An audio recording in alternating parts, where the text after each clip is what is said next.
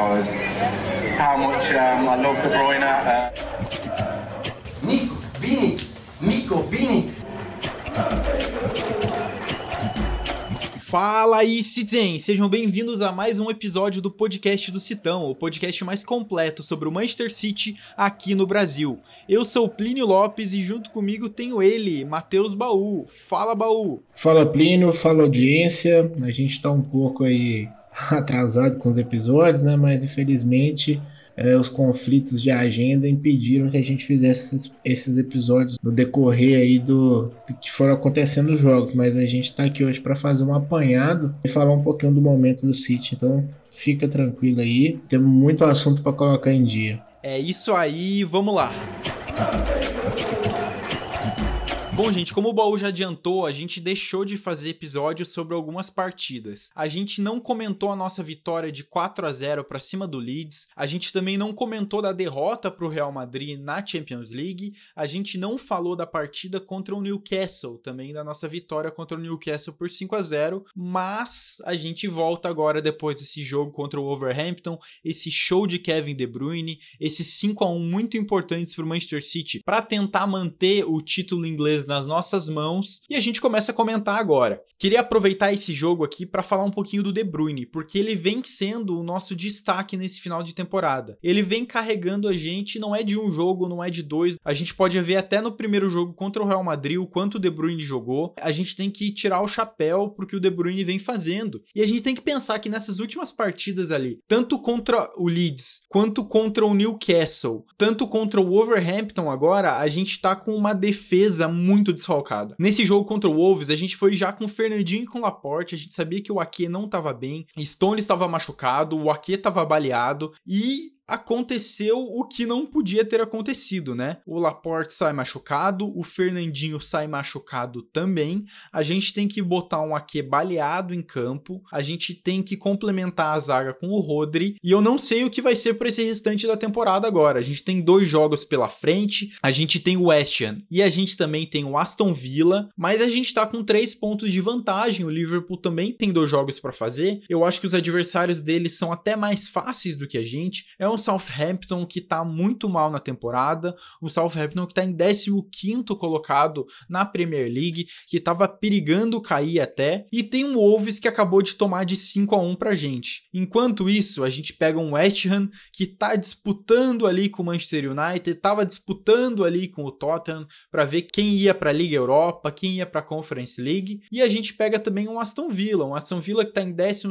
colocado, que fez um jogo difícil contra o Liverpool e que parece ser uma equipe que está mais bem postada. Baú, eu queria saber de você olhando para o que o Manchester City fez nesses últimos jogos. A gente teve uma vitória muito boa contra o Leeds por 4 a 0, uma vitória muito boa contra o Newcastle por 5 a 0. O Newcastle, que é um time que se recuperou, estava perigando cair, se recuperou muito bem, teve novos jogadores ali. Uma vitória de 5 a 1 contra o Wolves, mesmo sem zagueiros, mesmo com esses problemas que o Manchester City tem, dá para a gente buscar a vitória nesses dois jogos. A gente vai ver o Manchester City campeão da Premier League ou você acha que é difícil? Então, Plínio, é, a princípio a gente precisa ganhar só mais um jogo, né? Porque a diferença está em três pontos e o saldo de gols agora com essa goleada foi a sete, né? Então, assim, por mais que o City perca o último jogo de 1 a 0 acredito que não, o City não vai tomar um, um placar elástico na última rodada. Enfim, o normal não é isso acontecer, né? Então, assim, ainda que o City tomasse dois gols, o Liverpool ainda teria que fazer seis, né? Para poder passar. Então, eu acho que é uma, uma vantagem que foi construída com o City fazendo o dever de casa nesses jogos que não podia tropeçar, né? Como você bem falou, o City enfrentou o Leeds, né? Que é um, um, um time que tomou, conseguiu tomar já na, no campeonato 77 gols. Então, assim, o City tinha a obrigação de ganhar e ganhar bem. Posteriormente, o City enfrentou o Newcastle, que tem uma defesa bem vazada também mas era um time que vinha em ascensão. Porém, o City era muito mais time, era favorito, também fez o dever de casa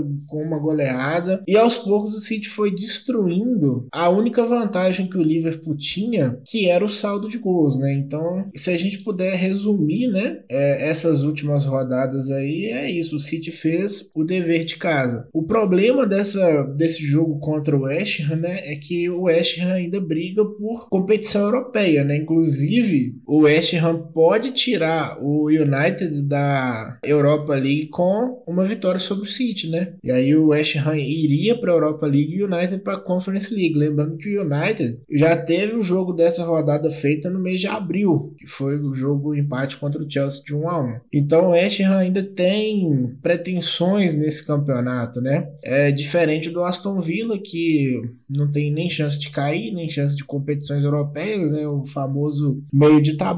Se tiver alguma motivação, é aquela coisa, né? Do Steven Gerrard, treinador do, do Aston Villa, o, o Felipe Coutinho, né? Joga, joga lá. Então, assim, é mais uma coisa extra-campo do que dentro de campo mesmo, né? Assim, mas aí entra naquela coisa, né? O City pegou o Newcastle, que tá numa situação parecida, né? O Overhampton, que tá até numa situação melhor, que se ganhasse hoje ainda estaria vivo para disputar pelo menos a Conference League, né? E o City amassou. Eu espero que o City continue fazendo isso, fazendo o dever de casa e pega o Aston Villa em casa, né? Na última rodada. Então, assim, é ganhar do, do West Ham, né? Eu acredito que torcer para um empate do Liverpool agora a essa altura é difícil, né? Porque pega o Southampton e na última, na última rodada pega o Overhampton, né? Então, assim, em teoria são dois jogos bem acessíveis, bem fáceis. São dois times que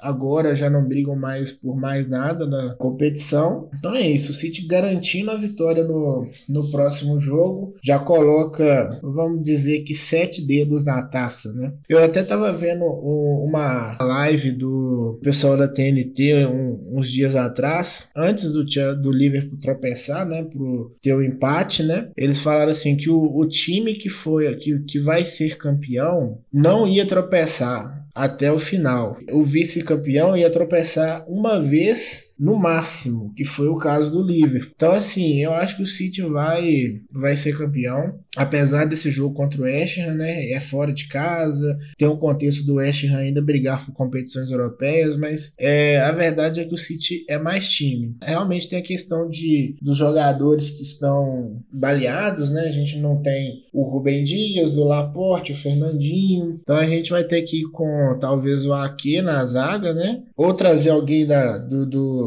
do Academy para completar, não sei. Eu acho que colocar o Rodri na zaga, eu acho que é mexer demais na, na estrutura do time, principalmente se você considerar que a gente não vai ter o Walker de, no time titular, né? Não joga mais essa temporada, então são, são, são muitas mexidas num setor muito crítico do, do time. Eu acho que tá tudo caminhando aí para uma para mais uma conquista do City, seria o quarto título em, em cinco anos, né? Que é um grande feito, são dois bicampeonatos, né? Nesse meio tempo aí teve um título do Liverpool que ganharam aí de forma incontestável. Em resumo, eu estou, bem confiante, a tabela ajuda, esse tropeço tropeço que o Liverpool teve era o tropeço que a gente precisava, somado ao o City fazer o seu saldo de gols, né? E é isso, o City ainda pode, tem duas rodadas aí para fazer seis gols e chegar a 100 gols feitos no, no campeonato. Seria uma marca muito interessante. Inclusive, eu acho que o recorde é de 101 gols, né?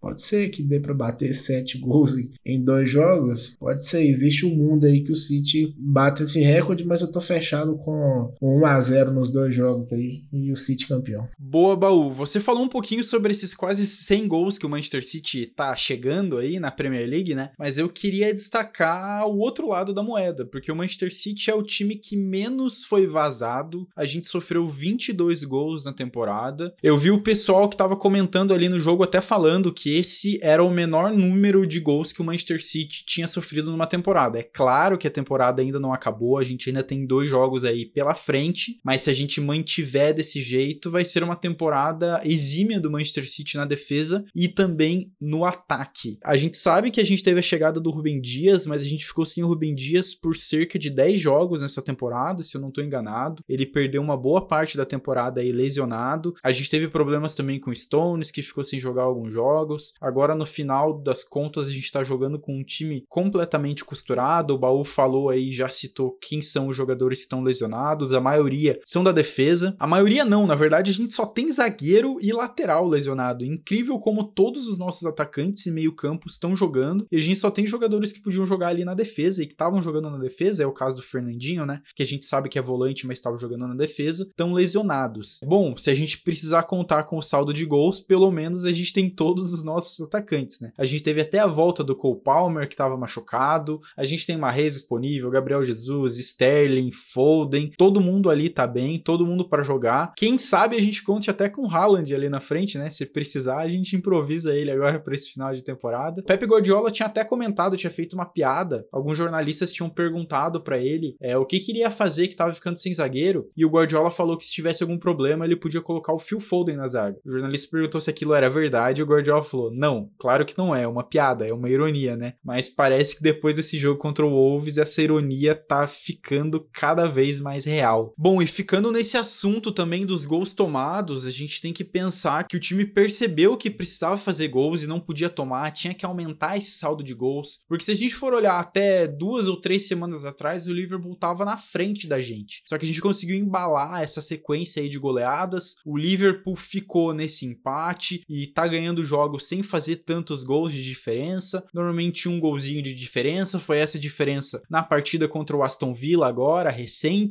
Parece que os jogadores pensaram nisso e começaram a meter gols. E até o próprio De Bruyne cansou de tentar dar assistência, né? Se a gente olha ali pro jogo contra o Newcastle, ele conseguiu dar uma assistência só. Foi uma assistência ali pro gol do Rodri. Aliás, tem que fazer um parênteses aqui, Baú, para falar uma coisa que a gente vem dizendo desde o começo da temporada. Que temporada vem fazendo o Rodri, não só defensiva, não é uma temporada só defensiva, não é só de volante, mas ele vem marcando gols. Ele fez gols muito importantes pra gente. O mais importante deles, com certeza, é naquele jogo contra o Arsenal, que eu já tava contando com uma derrota, já tava contando com um empate do Manchester City, e o Rodri vai lá e faz o gol da vitória nos acréscimos, uma coisa incrível. Parênteses feitos, parece que o De Bruyne agora bota a bola debaixo do braço, foi para esse jogo contra o Wolves precisando decidir.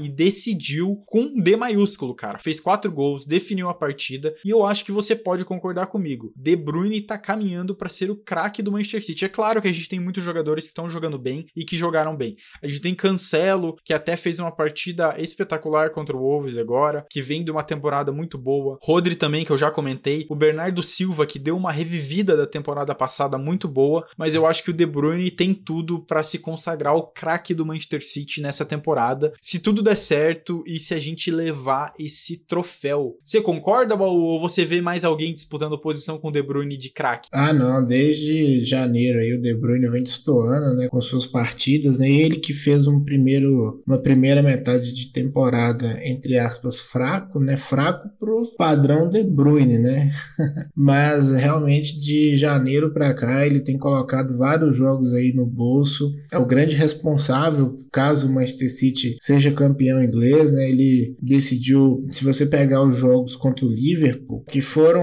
o, os jogos que decidiram a, a temporada para o City, né? Foram dois empates e os dois empates com influência direta do De Bruyne no, no resultado, né? Com gol, com assistência, enfim, é, não só contra o Liverpool, mas nos jogos contra o Big Six, né? O De Bruyne apareceu em praticamente todos esses jogos, né? Com seja com gol, seja com assistência, inclusive na primeira parte da temporada que era quando ele não estava tão bem assim, né? Pelo menos dava essa impressão. Aliás, impressão não, né? Os números diziam que era uma temporada abaixo do De Bruyne, mas principalmente agora no segundo turno que os jogos foram, com exceção do Arsenal, todos os jogos foram no Etihad, o De, Bruyne colocou o jogo no, debaixo do braço, foi primordial aí para o City e não perder pontos né, nesses jogos jogos grandes e se manter na liderança. Inclusive, o City que já teve 13 pontos de vantagem para o Liverpool, né? Se a gente não deixou escapar essa, essa vantagem por um todo, é muito por causa dos gols decisivos, das participações, né? Do, do nosso belga aí. Então, assim, eu espero que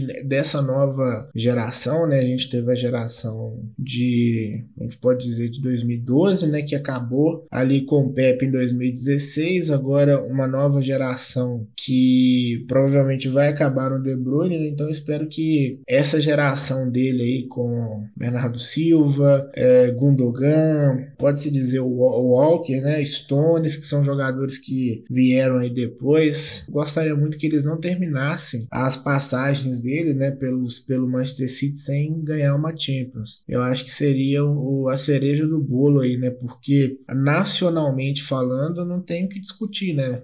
O City caminha, igual eu falei, para o quarto título em cinco anos, Copas, é, Copa da Liga foram várias na sequência, teve título de Copa da Inglaterra também no meio do caminho, então assim, é, é uma geração muito vencedora, é a geração mais vencedora do, do Manchester City, né? Embora o Fernandinho que tenha que transitou aí pelo, pela geração de 2012, a de 2000 e, a do Guardiola, né? Ganhou vários vários troféus, o Davi Silva também transitou por todas essas gerações, mas fatalmente, né, o De Bruyne deve, ainda tem 30 anos, né? Deve se consolidar aí como da sua geração, né, como o maior vencedor do, do Manchester City, ainda mais agora com a chegada do Haaland. A gente imagina aí que o, o De Bruyne tenha cinco temporadas ainda em alto nível, 35 anos, dependendo aí da parte física, a gente vê o Modric com 37 anos, ainda jogando muita bola, ah, inclusive ele tá jogando até mais do que antes, né? Então De Bruyne, se a gente conseguir preservar ele fisicamente, a gente ainda tem muito, muito que aproveitar. Talvez essa idade de 30 anos, né, que para o jogador de extra classe, seja o auge dele, né? Assim, então o De Bruyne vai viver o seu auge junto com um atacante de elite, né? Que é o que a gente cobrava, que a gente queria que acontecesse, né? Vai acontecer com duas temporadas de atraso, mas valeu a pena a espera. Se eu pudesse pontuar uma coisa aí, seria isso, né? O, a gente esperou para contratar o melhor jogador possível disponível. Acho que melhor que isso só se fosse o Mbappé, mas o Mbappé não, não é assim um 9, um, né? Ele é mais um ponta ali, mas eu acho que o City conseguiu contratar melhor, o melhor jogador possível se você considerar todo o contexto. Talvez pro City o melhor jogador fosse o Harry Kane, mas o Harry Kane já tem uma idade avançada, custaria muito mais dinheiro, mas aí então na, na questão do custo-benefício, né, o Haaland foi o, o, a melhor contratação possível para o Manchester City. Então, tô curioso para ver aí como é que vai ser essa, essa dupla de ataque aí. E agora a gente já pode falar, né, que a gente até discutiu se a gente ia falar ou não, aí eu falei, ah, vamos esperar anunciar primeiro, porque a gente vai é, falar de uma coisa que não, que não vai acontecer, né, fazer projeções e que, de coisas que, aliás, que poderiam não acontecer, é, é foda, né, mas é, agora já é oficial, né, o, eu tava até conversando aqui com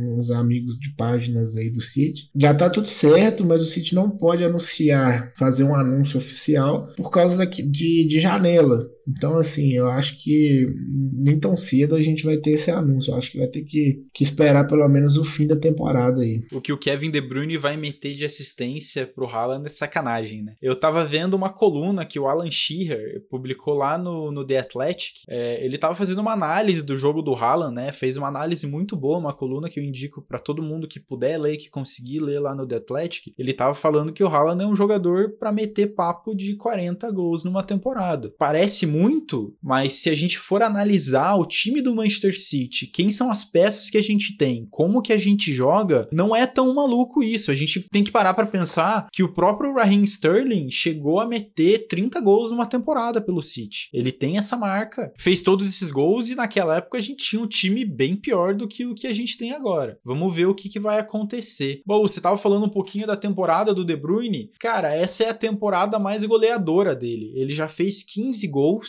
A última temporada que ele tinha feito mais gols era lá em 2019, 2020, que foi a melhor temporada dele até agora. Foi aquela temporada que ele deu 20 assistências, que ele igualou o recorde de assistências numa temporada. É claro que nessa temporada agora, nessa temporada 2021, 2022, ele deu muito menos assistência na Premier League. Foram só 7 assistências. Mas isso a gente tem que botar um pouquinho na conta dos jogadores que estão ali na frente, né? Porque a quantidade de gols perdidos depois de passes do De Bruyne também é, não são poucas. É, De Bruyne e Haaland, a gente viu que o De Bruyne fez uma comemoração dando a entender que o Haaland ia assinar. Depois, na própria entrevista, ele falou que não, que ele estava comemorando só os três gols. Eu acho que vai muito nesse caminho de, do que você falou, que o clube não pode anunciar, não pode oficialmente dar a entender que o Haaland tá vindo, mas é certeza que ele vem, certeza que para a temporada que vem a gente vai ter um atacante, vai ter um atacante de área, vai ter um atacante forte, um atacante grande. O Pepe Guardiola vai ter que adaptar um modo de jogar também. A gente não vai mais jogar com falso 9 como a gente está acostumado a ver agora. Então eu acho que esse é um fim de uma era para o Manchester City que a gente conhecia e é o começo de uma era para o Manchester City que tudo indica que vai ser mais forte, mais vencedor e melhor, né? Um time que vai jogar melhor. A gente tem que ver quais são as outras movimentações também que a gente vai ter por ano que vem.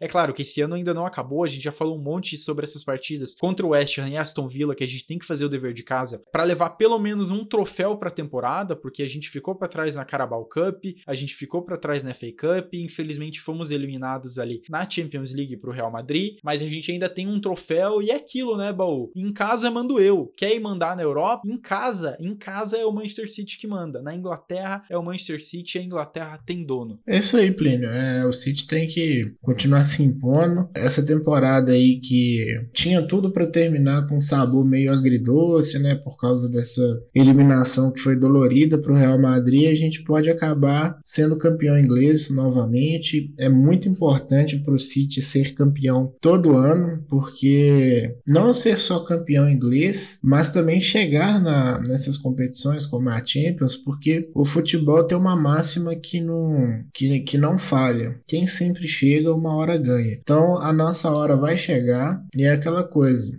O próprio Atlético de Madrid, uma das temporadas que acabou chegando aí na, na final do, da Champions, não ganhou, né? Bateu na trave, mas também é, bateu na trave contra o, o time que disputa e ganha esse campeonato por osmose, né? Mas é, conseguiu ser campeão espanhol contra o Barcelona e contra o Real Madrid, que é um, um, feito muito grande, se você considerar o contexto da época, né? Hoje nem não seria tanta surpresa assim, mas naquela época não existia conversa, né? Com o Messi de um lado, o Cristiano Ronaldo de outro, o, o Atlético de Madrid conseguiu se colocar aí no meio dessa briga e levar o troféu. Então, quem sempre chega, uma hora ganha, né? Então, o City tem sido campeão na, nas Copas, no, na Liga, tem chegado na Champions. Uma hora vai bater final e vai ser campeão. É isso aí tem que ter paciência, a gente fica frustrado, a gente fala o que não deve, eu mesmo falei o que não devia lá no perfil, porque na hora você fica puto, né? Você quer é, desabafar e tudo mais, e, e é isso. Agora é aproveitar o, o momento, buscar esse título, né? Igual a gente tem frisado aqui. De repente, o, o a temporada que poderia ser perfeita pro Liverpool, né? É, eles podem ser vice-campeão inglês, vice-campeão da Copa e vice-campeão da Champions. Pode mudar aí o, o, o cenário no final aí da temporada e o City acabar saindo por cima. Então, assim, algo é algo, né? Então vamos buscar o que ainda cabe a gente, o que está no nosso controle e ser feliz e, e na próxima temporada é outra história com Haaland, com Julian Álvares, com Enzo Fernandes, com Matheus Nunes ou quem mais vier aí para agregar no elenco do Manchester City. Baú, eu acho que você falou tudo. Na hora a gente fica bravo, na hora a gente quer que algumas coisas aconteçam, a gente queria que fosse diferente, mas depois a gente tem que dar uma esfriada na cabeça, tem que dar uma acalmada. Você falou um pouquinho do histórico do Real Madrid na competição, o histórico das mágicas que o Real Madrid faz, e eles sempre conseguem, eles sempre conseguem buscar esse resultado eles fizeram nessa própria temporada contra o Chelsea, foram lá, conseguiram tirar uma classificação do bolso contra a gente ali, aqueles últimos minutos. É tristeza, porque eu lembro de estar nos 89 minutos, a gente com 1 a 0 no placar, eu tava pensando, esse jogo tem que acabar porque a gente vai tomar gol, a gente vai tomar gol, esse jogo tem que acabar, a juiz acaba. Foi lá e a gente toma os dois gols e depois ainda consegue tomar aquele gol do Benzema. Na hora, você fica no chão, você fica devastado, você pensa que a temporada tá indo pro lixo. Mas não é verdade, não é verdade. O importante na competição da Champions League é chegar lá, como você falou, o Manchester City tá chegando, conseguiu agora quebrar essa barreira e chegar em duas semifinais seguidas, chegou em uma final, agora ficamos na semifinal. Temporada que vem é temporada que vem, temporada que vem é diferente, a gente sabe que os jogadores estão com mais garra, o Pepe Guardiola tá com mais garra para ganhar essa competição. A gente vai ter uma mudança no elenco, que é uma mudança que a gente já tá pedindo desde o começo desse podcast, né? Um dos nossos primeiros episódios foi falando justamente sobre isso, sobre como seria a temporada sem um atacante. No final das contas, a gente até conseguiu trabalhar bem sem um atacante, mas chega alguns jogos que essa decisão do Manchester City de não ir atrás de um 9 começou a pesar e eu acho que se a temporada tivesse o dobro do tamanho que ela teria, a gente estaria em encrenca. Mas essas análises sobre Haaland e onde ele vai se encaixar e como o Manchester City pode jogar melhor é papo para um outro episódio do podcast, um episódio especial sobre o Haaland que a gente vai fazer também, anotem aí na agenda. Deve sair depois do anúncio oficial do City pelo Haaland, a gente está trabalhando nisso, mas por enquanto é isso. O podcast do Citão fica por aqui. Right